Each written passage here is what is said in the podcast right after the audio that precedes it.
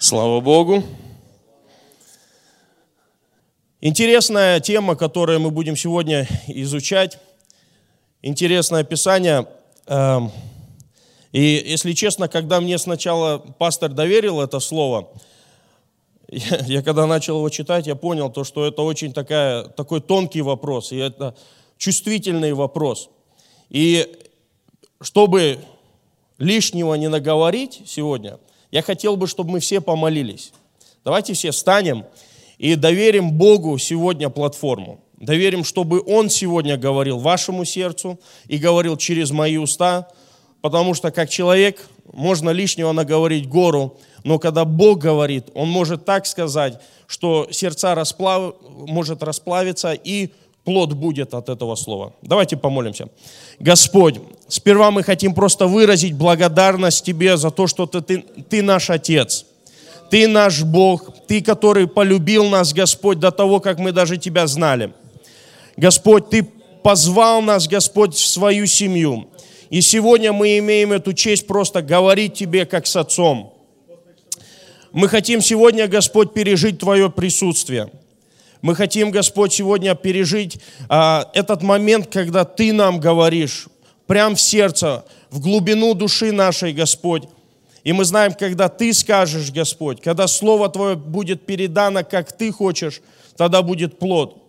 Господь, мы благодарим, и я благословляю каждого э, слушателя сегодня. Да будут они благословены. Во имя Иисуса Христа. Аминь. Садитесь. Спасибо. Ну давайте начнем, а, прочитав Писание. Это будет Матфея, 7 глава, 1 по 6 стих. Если можете, откройте ваши Библии или смотрите по экрану. «Не судите, да не судимы будете. Ибо каким судом судите, таким будете судимы. И какой мерою мерите, такое вам будут мерить.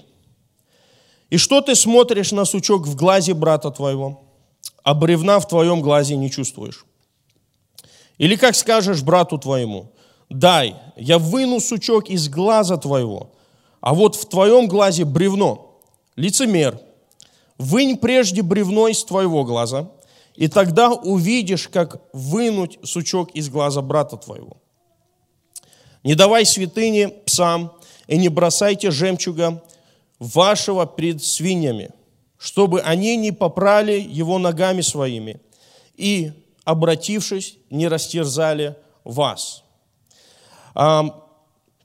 Желание мое сегодня поразмышлять на трех моментах из этого описания.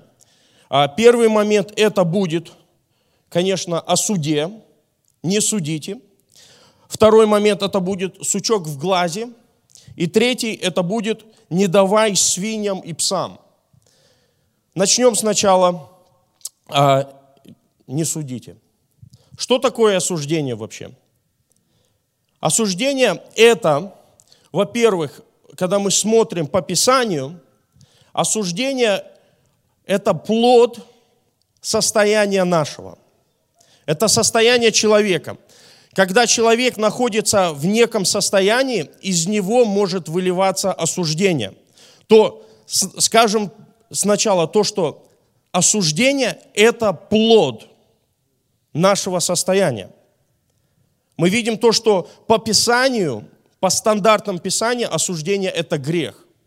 Когда мы проявляем осуждение в чью-то сторону, это прямым словом называется грех. Также осуждение – это, можно сказать, как вирус в нашей жизни. Это как раковые клетки – когда мы находим под, находимся под влиянием осуждения, наше состояние духовное, духовное состояние, оно заражено, как раковая клетка заражает тело человеческое. Также осуждение – это когда мы превозносим себя над другим человеком. Когда мы себя ставим, потому что мы понимаем то, что самый высший судья – это Бог. Бог, который превыше всего творения, превыше всего, Он самый настоящий судья. И мы понимаем то, что судья – это человек или это сам Бог, который авторитетом выше каждого из нас. И что получается, когда мы проявляем осуждение?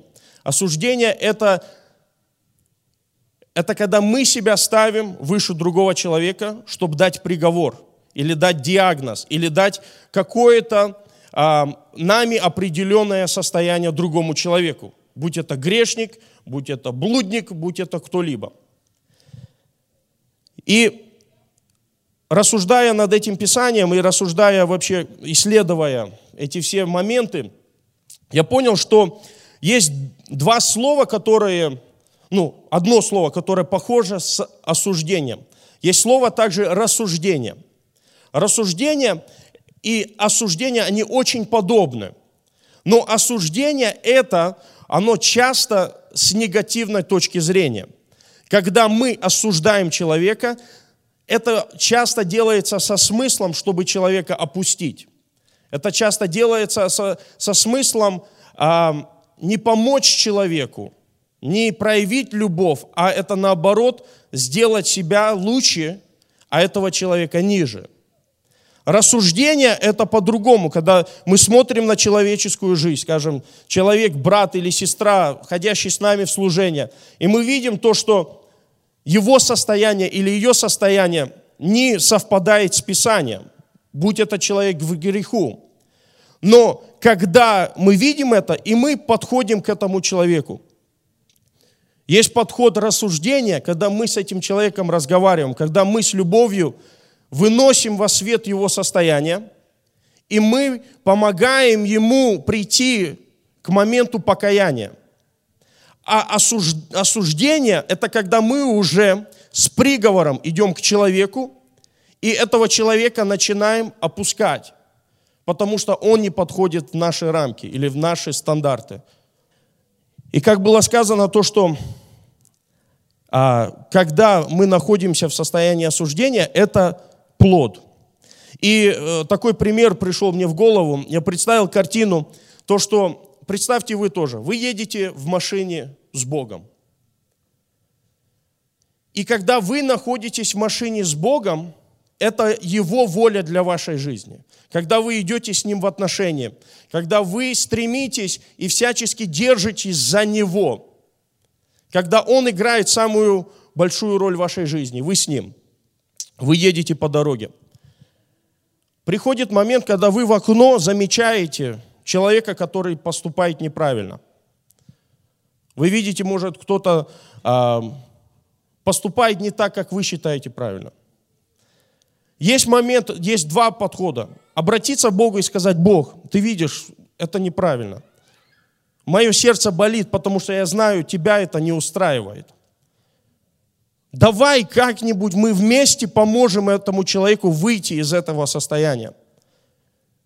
Это трогает сердце Бога, потому что Бог, Он ценит, когда мы даже видя другого человека в проблеме, мы к нему первому обращаемся. Когда мы к нему подходим и говорим, Бог, это неправильно. Я знаю, что это тебя обижает или тебя оскорбляет. Давай вместе поможем ему. И Бог дает тогда правильную мудрость, дает правильный подход, как обратиться к этому человеку. И вместе эта машина съезжает, и вместе вы идете к, а, к этому человеку и правильно помогаете. Но есть другой момент – когда вы замечаете, останавливайте машину и говорите Богу, Бог, я сейчас, подожди, я сейчас вернусь. Бог говорит, куда ты? Он говорит, я сейчас вернусь. И мы сами по своей воле, мы выходим из машины. Мы оставляем волю Божью для нашей жизни. И мы идем разбираться с этим человеком. Мы увидели то, что, да, возможно, не, не подходит под Божий стандарт. Мы увидели какой-то грех в человеке. И мы сами оставляем Бога в машине, и мы идем разбираться. И этим мы думаем то, что Бог нами гордится в этот момент. Часто мы делаем некие поступки, которые ранят других людей. И когда мы сами, выходя из этой машины, и мы идем к этому человеку и начинаем доказывать то, что ты не прав, ты грешишь, видишь Бога, Он тобой недоволен. Твое поведение ведет тебя в ад. И что печально, то что в таком состоянии любовь Божья, потому что она осталась там где-то, она через нас не проливается, а проливается осуждение этого человека, и идет приговор его состояния и его греха тобою лично. И часто мы находимся под таким впечатлением, то, что когда мы такими делами занимаемся, мы думаем, я к Богу приду и говорю, Бог, я за тебя воевал, я за тебя постоял, ты рад мною. И иногда мы не выслушиваем то, что Он нам говорит. Это позорно было, и это было неправильно.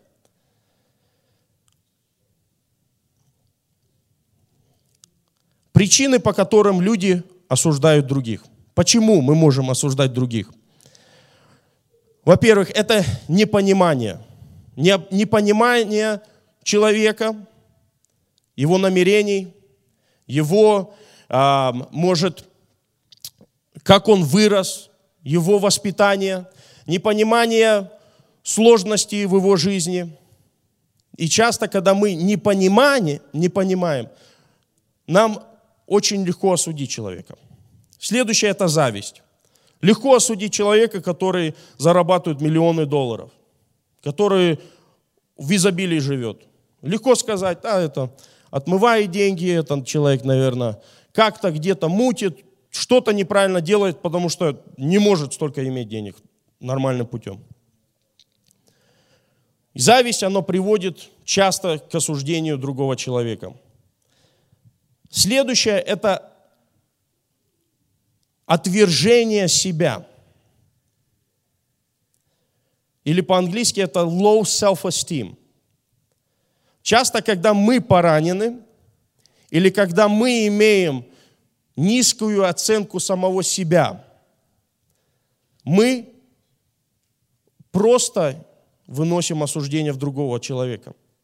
Потому что когда мы себя не ценим, и когда мы не влаживаем в себя, в, свои, в свою жизнь, когда мы не живем целеустремленно, чтобы свою жизнь улучшить, у нас, наша оценка жизни, она низкая.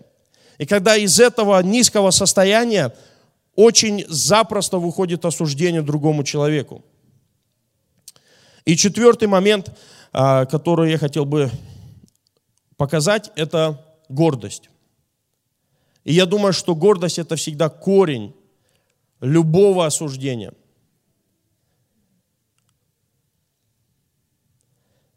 Написано, что Бог гордым, Он противится им. И когда Бог противится гордому человеку, тогда в этого человека жизнь, она может, она кажется, что она правильно идет. Но когда есть Божье противление, когда есть Божьи, вот тот момент насчет машины даже вернуться – когда мы с гордостью или со своими амбициями человека опускаем, мы идем в машину обратно со, с этим же состоянием. Написано, Бог гордому противится. Он закрывает дверь, он говорит, я тебя не принимаю сейчас. Ты не имеешь права со мной быть в машине. Он противится, он говорит, отойди от меня.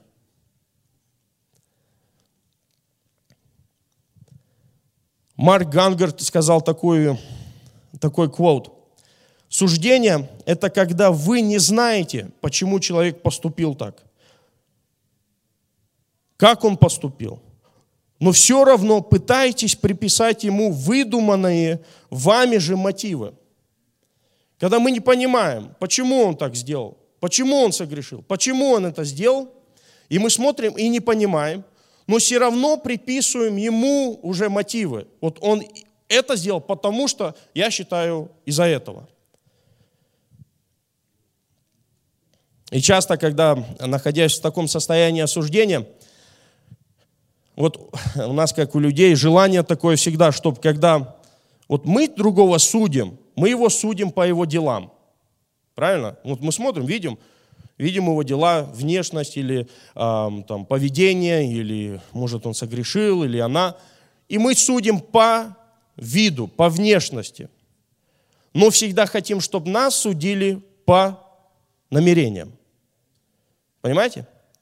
Вот когда мы, у нас намерение, мы же не, может, когда поступки плохие делаем, у нас часто намерение не сделать плохой поступок. И мы хотим, чтобы нас люди понимали. Будь это простота такая, что там на работу опоздал, или в церковь не пришел, или что-либо, такое мелочь. Всегда намерение может неплохое быть. И мы хотим, чтобы нас поняли по нашим намерениям. Но мы часто не хотим понимать других по их намерениям. И если мы можем открыть послание Якова, 4 глава, 11 по 12 стих.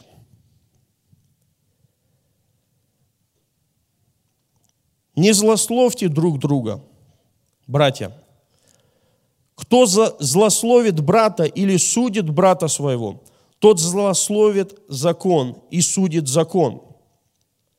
А если ты судишь закон, то ты не исполнитель закона, но судья.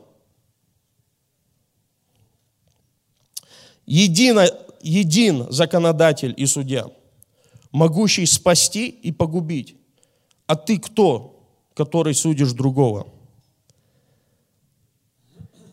И читая этот стих, я бы хотел, чтобы, чтобы вы не меня слушали, чтобы это не было, кто это пацан вышел и мне читает это и с таким еще тоном.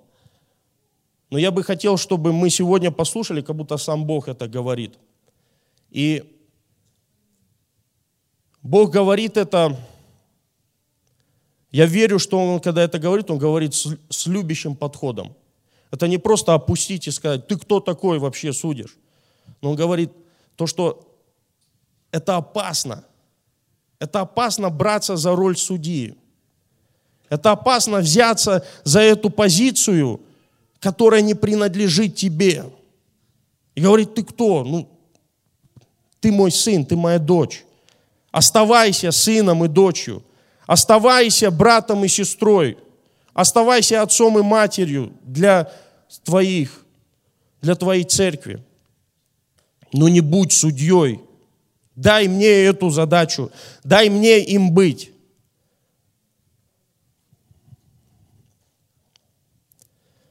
Митрофан Серебрянский сказал такую мысль. Нет плохих людей на свете, а есть больные души – жалкие, подверженные греху. За них надо молиться, им нужно сочувствовать. Нету плохих людей. Не тот человек, который тебя обидел, не та женщина, которая про тебя сплетничает, не тот, может, начальник, который тебя не понимает, не твоя жена или муж, который может до конца тебя не поймет, или дети твои. Нету плохих людей. Но есть люди, все, которые имеют душу. если эта душа ранена, или если эта душа, она жалкая и нуждается во внимании, давайте примем этот подход, чуть-чуть назад дать, включить заднюю, спуститься с, этой, с этого места судьи и просто начинать понимать людей, за кого они есть. Двигаемся в следующий момент, и это сучок в глазе. Еще раз прочитаю. «И что ты смотришь на сучок в глазе брата твоего, а бревна в твоем глазе не чувствуешь? Или как скажешь брату твоему, дай, я выну сучок из глаза твоего, а вот в твоем глазе бревно. Лицемер, вынь прежде бревно из твоего глаза, и тогда увидишь, как вынуть сучок из глаза брата твоего?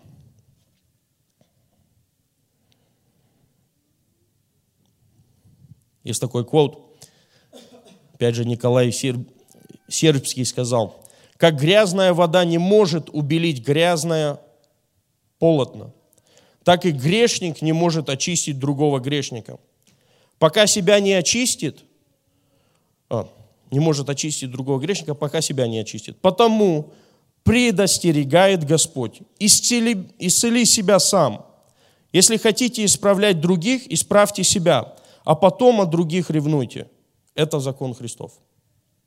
Я думаю, здесь много э, веса в этих словах. И когда мы видим также, что, вот как он говорит пример, то, что грязная вода, она не может очистить грязное, там, футболку грязную. Закиньте в стиралку а, грязную футболочку и туда долейте еще воды с грязью. Не выйдет беленькая, чистенькая и в церковь одеть, чтобы футболка.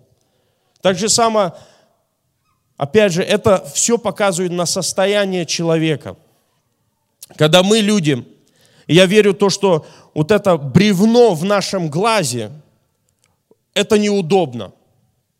Представьте, у меня вот сейчас такая тубайфорина бы в глазе торчала бы, и вы на меня бы смотрели, и вам неудобно, мне неудобно, никому неудобно. А там даже написано а, в греческом, это не было просто вот как бревно, это было, это бим, которая держит здание, такая здоровая бим. И представьте, что у кого-то в глазе торчит такая здоровая палка. Но что интересно – то, что вот этот человек в этом Писании, он допустил себе мысль, даже если у меня и торчит что-то, но я все равно замечу в человеке. Я все равно замечу, я все равно постараюсь показать на его недостаток.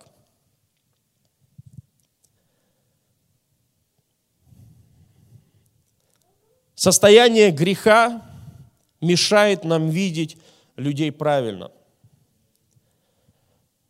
Я верю в то, что вот это бревно, когда оно находится у человека в жизни, это состояние греха. Это когда человек, он однажды, возможно, потерял отношения с Богом или пренебрег. Это бывает часто. Но человек, который остался в этом состоянии, он не может на другого человека смотреть, правильными глазами. Так как тот вышел из машины, он вошел, вышел из воли Божьей и вышел в состояние греха. И тогда он смотрит на человека и видит неправильно его. Он его не видит как сына Божьего или как дочь Божью. Он видит просто как жертву. Так же самое здесь, а, я верю, Матфей, он показывает то, что прежде всего вынь, убери это из себя. Ты хочешь помочь, это хорошее качество. Помочь увидеть, а, возможно, то, что мешает другому. Но перед этим создай в себе правильную атмосферу духовную. Он говорит, вынь сначала из твоего глаза, выкини. Или более-менее, я думаю, что точно будет сказать, помоги себе и доверься Богу. Дай, чтобы Бог тебя простил, дай, чтобы Бог тебя помиловал. Выйди из этой, вообще из этой комнаты, где тот человек находится, и войди сам в комнату с Богом, и, и дай ему вынуть этот сучок.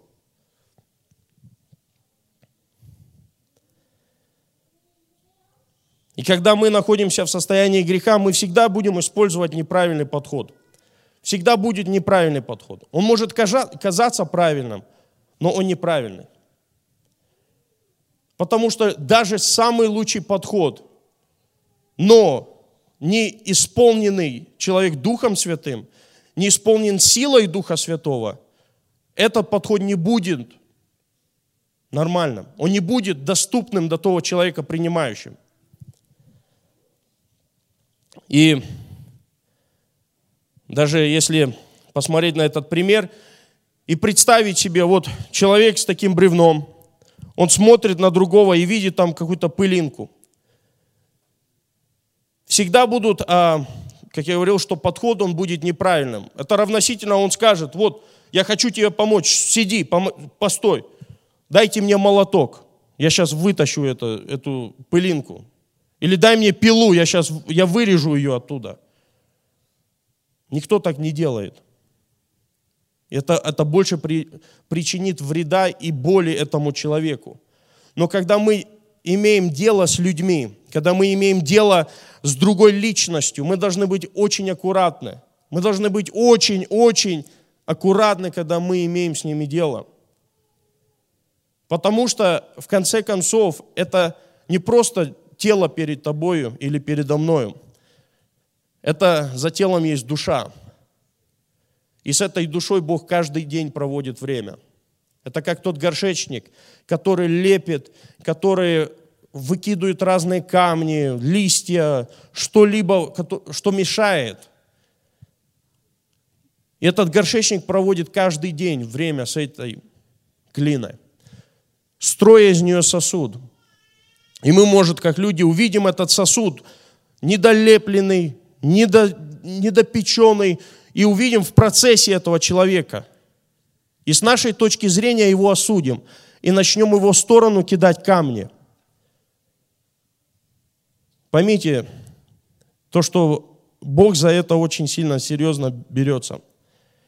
Когда мы берем в душу человеческую, кидаем камень, другой, третий, раним человека, Бог это просто легко так не спускает. Он первый выкинет, второй выкинет, потом он пойдет к источнику этого бросания камня, а это мы. И это наша греховная плотская натура. И сегодня я верю, что Бог, Он а, обращается к нам сегодня не как судья, Он обращается сегодня к нам как Отец. Вот в нашей жизни у вас, кто из многодетных детей, э, семей, разные дети бывают. Я был другим от моих братьев, сестер, и разные дети. И один другого там побьет, тот ту за волосы подергает. Всякое разное бывает. Но отец, когда собирает, он может наказать кого-то, кто причиняет боль. Но в конце концов это семья. В конце концов это отношения. В конце концов он имеет отцовский подход к своим детям. Так же само Бог сегодня. В нашей жизни вы можете каждый осматривать свою жизнь. И сегодня я хочу напомнить каждому то, что Бог любящий Отец. И Он сегодня обращается и говорит, я здесь не чтобы тебя просто судить, приказывать тебе наказание, но я хочу, чтобы ты понял сегодня, дочь моя, сын мой, если ты остаешься в состоянии греха, ты делаешь больше вреда людям вокруг тебя и самому себе. У меня был один момент такой, я не знаю, я, по-моему, рассказывал когда-то. Мне один человек сильно-сильно раздражал. И как он себя вел, как он выговаривал в мою сторону, постоянно меня раздражал этот человек. И сначала это было, я был недоволен им, потом ненавидел его, терпеть не мог вообще вокруг этого человека быть. Пришел такой момент, я пришел к Богу и говорю, Бог, это ненормально. Я себя ужасно чувствую, сам недоволен. Этот человек от меня вообще не страдает, а то, что я страдаю. И я говорю, Бог, пожалуйста, помоги, убери эти вообще чувства и эту ненависть из моей жизни. Прошло время, я молился, и Бог при... показал мне нечто.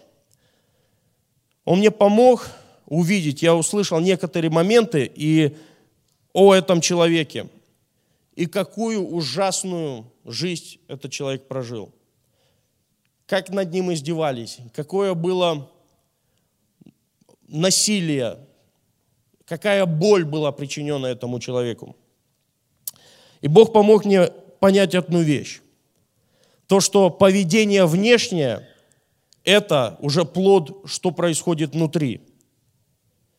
Вот когда мы имеем дело с человеком, мы видим, человек – ну, ведет себя некультурно, может, или неприлично, или по нашим стандартам просто ну, ненормально. И мы сразу судим его поступки. И в этом моменте Бог меня обличил и сказал, ты смотришь на этого человека поступки, и ты даешь реакцию свою плотскую. На его плотскую поведение ты даешь свою плотскую реакцию. И когда написано в Библии, помышления плотские – Поступки плотские – это суть смерть. Всегда. Когда мы реагируем на человека поступки плотские, своими плотскими поступками приводит смерть отношениям, нашему духовному состоянию, его духовному состоянию. И я понял то, что если я буду продолжать отвечать на этого человека плотское поведение – и не понимая то, что за этим поведением есть душа, которая ранена. Есть душа, с которой Бог работает. Есть боли, которые Бог своим маслом или своим елеем залечивает, затирает. Если я захожу туда и открываю эти раны, если я плюю в этого человека своими оскорблениями, это очень печально. И такая мысль пришла, то, что я, как Сын Божий, сегодня могу или помогать Богу, или мешать Богу. Ты, как сын и как дочь Божья, ты сегодня можешь принять позицию или вредить людям словами, разговорами за их спиною, осуждениями, или ты сегодня можешь взять другую позицию, сесть обратно в машину с Богом, смириться – и сказать, Бог, я хочу делать жизнь, и хочу жить эту жизнь в Твоей воле. Я хочу быть Твоим помощником. Я верю, что этот момент, когда мы себя смиряем и каемся, если надо попросить прощения у того человека, попросить прощения. Если надо возм... это, воздать, если мы что-то сделали, отобрали или как-то человека какой-то урон принесли – воздайте обратно.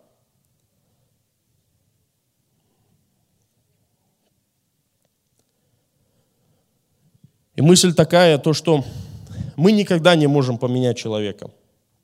Лично мы никогда его не можем поменять. Хоть сколько ты будешь человеку говорить одно и то же, будь это, если зайду даже далеко, ну, будь это родитель дитю, или муж жене, или брат брату, сестра сестре. Мы человека не можем поменять. Все, что мы можем сделать, это создать переживания для этого человека с нами. Вот мы говорим когда-то с кем-то, я с пастырем говорю, и попрошу его что-то сделать. Если я больше заинтересован, чтобы был результат, и чтобы он сделал так, как я хочу, и это все мое стремление на результат, а не на подход к нему, на отношения, на переживания, которые он может получить от меня. Я ошибаюсь.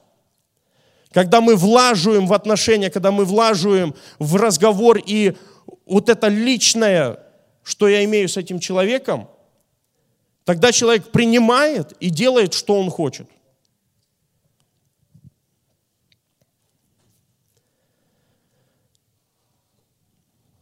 То в этом моменте я хотел бы, чтобы Бог просто помог нам сегодня.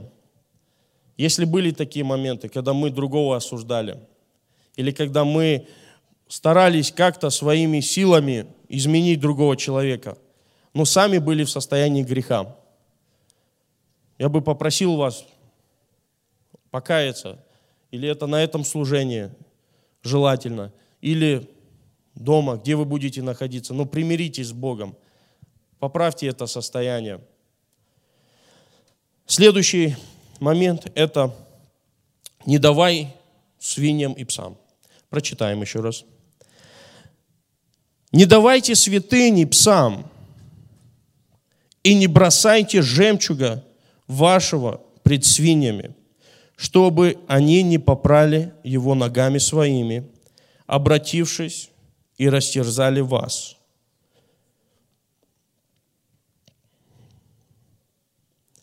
Интересный, правда, момент?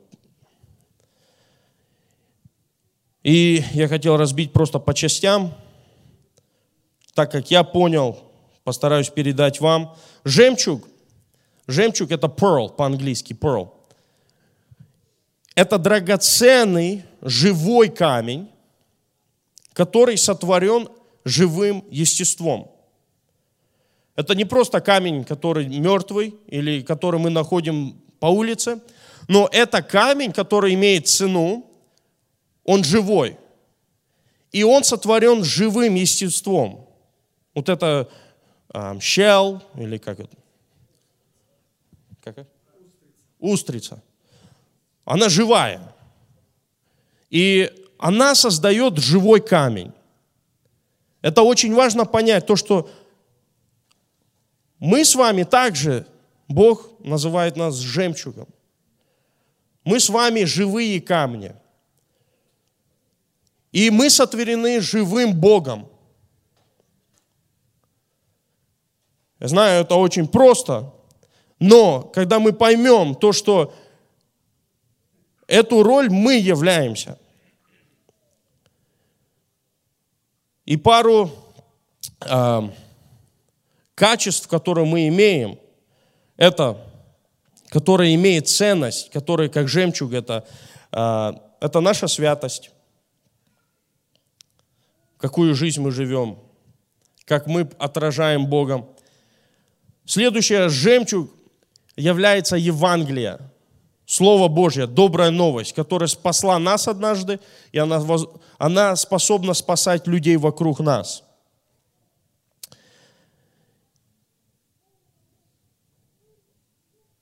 И наши дары и таланты – я знаю, что есть намного больше ценностей в нашей жизни, но я хотел обратить внимание на эти моменты. То, что мы, как эта жемчужина, мы можем себя же бросать и свиньям, и псам.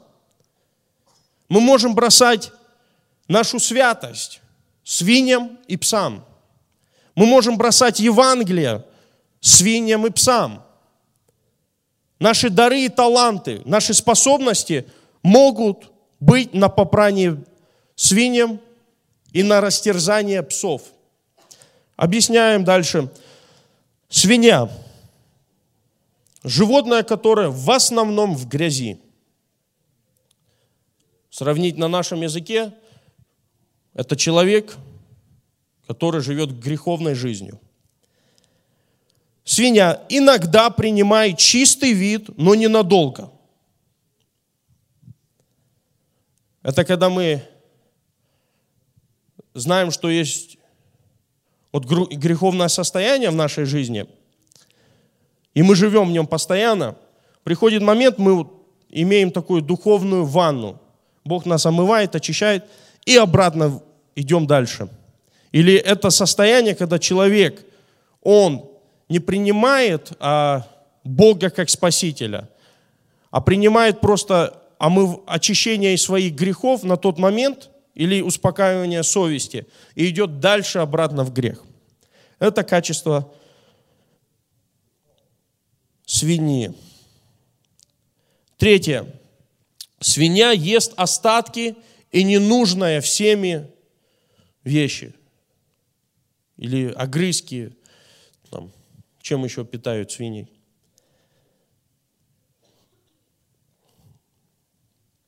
Сравнить а, с, с человеческим подходом, это может быть человек, который питается ненужными разговорами и осуждениями. Это не нужно, оно никому не нужно. Но в тот момент оно этому человеку нужно – и опять же, я никого здесь не хочу свиньей обозвать или псом, поймите меня правильно. Это просто качества, которые вот сравниваются. Второе послание Петра, вторая глава, 22 стих. Написано, но с ними случается по верной пословице. Пес возвращается на свою блевотину, и вымытая свинья идет валяться в грязи.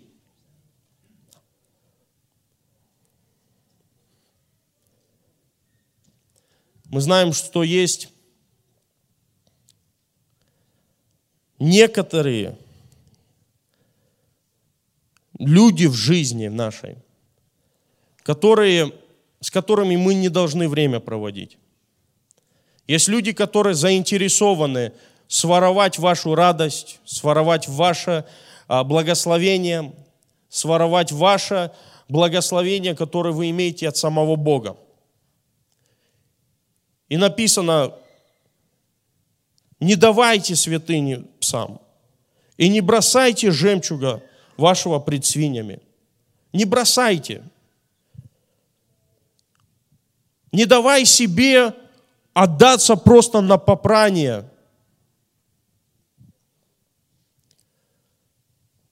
Человеку с такими намерениями. Давайте обратим внимание на, на пса. Пес, во-первых, гавкает много, постоянно, не замолкает. Пес нападает на всех подряд. Кто-либо. У меня был друг один. Пес напал на этого, на UPS драйвер, который принес посылку. Напал пес на него, покусал. Неприятный момент. А, третье, пес, он терзает часто невинного и слабого. Это некоторые такие негативные. Я знаю, может, у кого-то есть псы, э, собачки, папис, whatever. И они не такие. Может, они не гавкают, может, они не нападают и не терзают никого. Но если обращать внимание на негативные стороны этого, этого животного, вот это пару из них. Давайте посмотрим а, послание филиппийцам, 3 глава, 2 стих.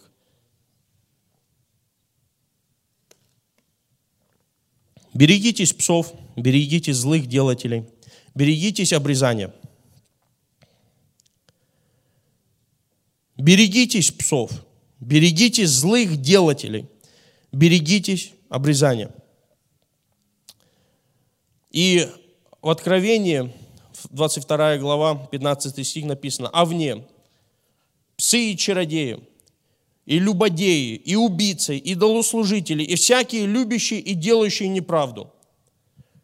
Интересно, что здесь вместе с чародеями, любодеями, этими всеми нечистыми людьми стоит и пес.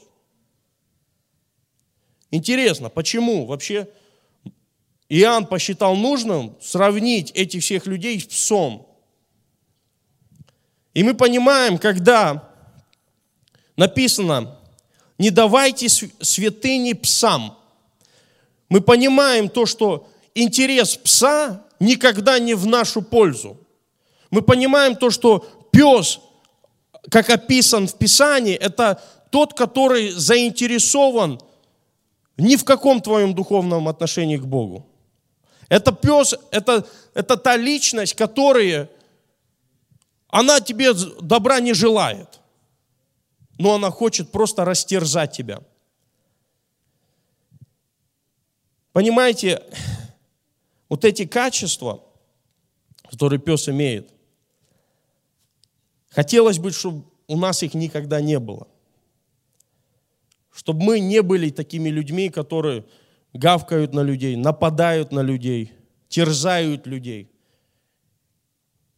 Бог эти качества, он их сравнивает со всеми этими чародеями, любодеями, убийцами, идолослужителями и всякие любящие и делающие неправду.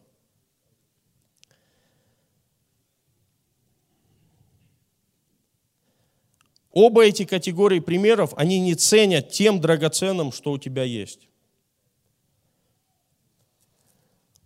Как это выглядит в жизни? Скоро подходим э, к концу.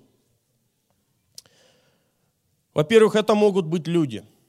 Эти свиньи и псы – это могут быть люди в нашей жизни, люди в мире. Это могут быть и люди в церкви, которые религиозные, но не знают Бога. И это могут быть люди, которые вне церкви и не знают Бога вообще. Написано, что своего жемчуга, э, этого жемчуга, этого драгоценного, не давая им на попрание. Вот когда мы имеем разговор с человеком, скажем, неверующим, и он посылает нас, говорит, отойди, я не хочу твоего Бога знать, и тебя не хочу знать. Написано, отойди от человека и уйди от него.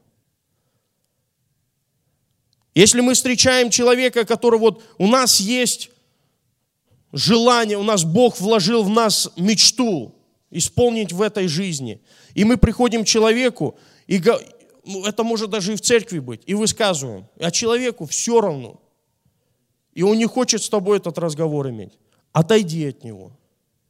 Не продолжай с ним этот разговор. Дальше это может быть демоническое влияние. Объясняю. Ты как драгоценный камень, который Богу драгоценный, за тобою идет война, и против тебя нападки идут от дьявола и его сил. Это мысли разрушительные. Мысли, которые хотят тебя привести в тупик и разрушить твое духовное состояние. Это разная информация, которая демонически, она усилена, чтобы разрушить тебя. Это может там, разные фильмы, разные порнографии, разные музыка, что-либо, что предоставлено этим миром, как стрела против тебя и против твоего духовного состояния.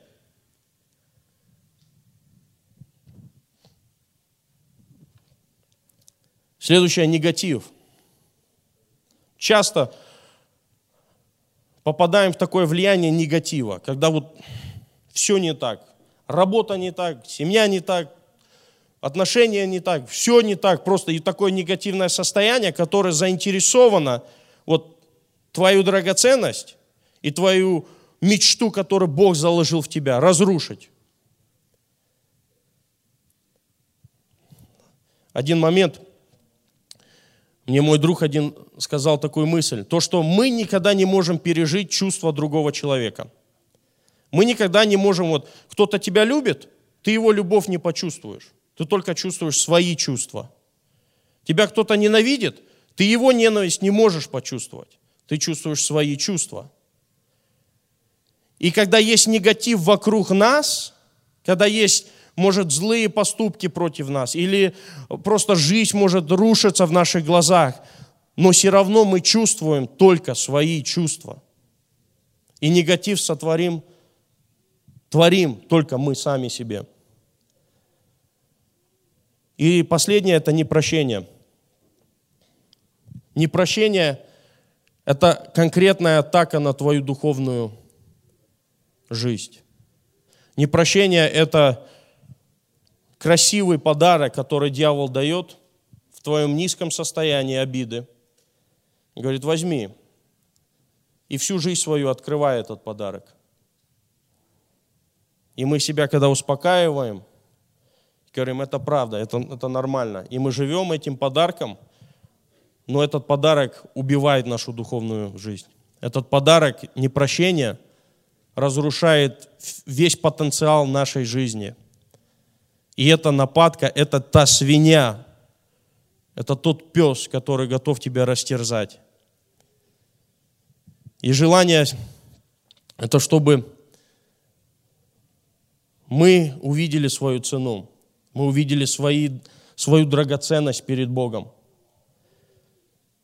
И целеустремленно не давали себя давать на попрание этим всем качествам, этим всем личностям, этим всем атакам. Но сегодня жили усиленно в Боге.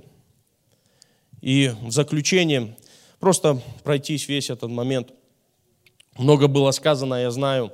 Но осуждение – это плод жизни, когда мы оставляем волю Божью для нашей жизни и принимаем свою волю или хуже, волю дьявола.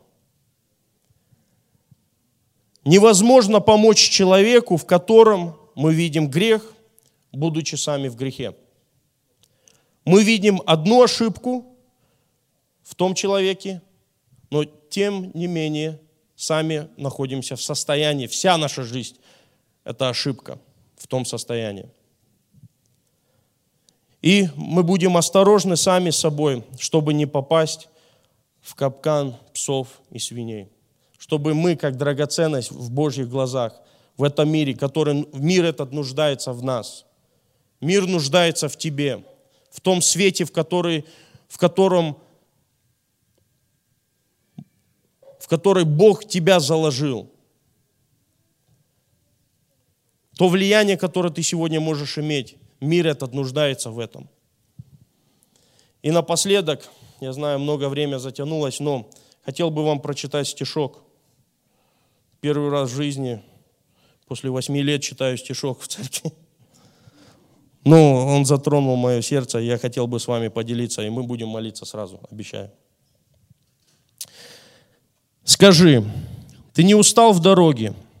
Скажи, ты точно знаешь путь? О, не могли ли твои ноги с тропинки истинной свернуть? Ты видел свет и слышал слово. Ты возрожден и воскрешен. Но что тревожит тебя снова? В какие сети ты пленен? Зачем позволил усомниться? Зачем впустил раздор и суд?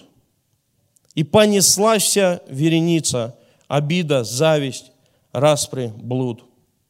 В твоих словах упреки, горечь, в твоих глазах ты прав и свят. Уже не слышишь, стонет совесть, а эго с гордостью вопят. Как долго будешь ты бодаться, ходить кругами и роптать? Как долго будешь заблуждаться, когда закончишь осуждать? Ты прав, а все вокруг виновны? Кто эту смуту внес в тебя – все умствования, догмы, споры, кто это сеял на поля. Смотри, плоды уже не скроешь, смотри, они уже видны. Ты сам не знаешь, где ты ходишь в разгар невидимой войны. С кем ты воюешь, за кого ты, против своих, против чужих, где ты попутал повороты, ты не устал еще, скажи. Спаси, Господь, от этой язвы, всегда, во всем искать подвох, у эти язвы так заразны, спаси от них, Всевышний Бог. Взгляни же трезвыми глазами, сбешен ты от чужих побед, и непокорными слезами ты вновь встречаешь старый след. Тебе противна радость друга и раздражает чей-то взлет. Даже улыбки тебе скука, а я тебе как будто мед. Скажи, ты не устал в дороге. Легко идти против рожна. В мозолях сердце, а не ноги. Ре, реанимация нужна. О, оглянись, доколе будешь дворы Господние так топтать. О, если Иисуса любишь, спеши к Нему лицо поднять. Не маскируй свои примочки, покайся. Он не бросил ждать. Начни по новой, с той же точки ему дорогу доверять. Пора, пора уже очнуться, пора уже себя смирять. Спеши к Спасителю вернуться и вместе с Ним себя распять. Он так молился, он предвидел. Отца просил о нас с тобою, что брак общения не похитил и не увлек нас за собою. Иисус молился о единстве. Иисус молился о тебе. Поверь, мы все его любимцы, приглашены на небо все. Аминь. Давайте встанем на колени наши и помолимся Богу.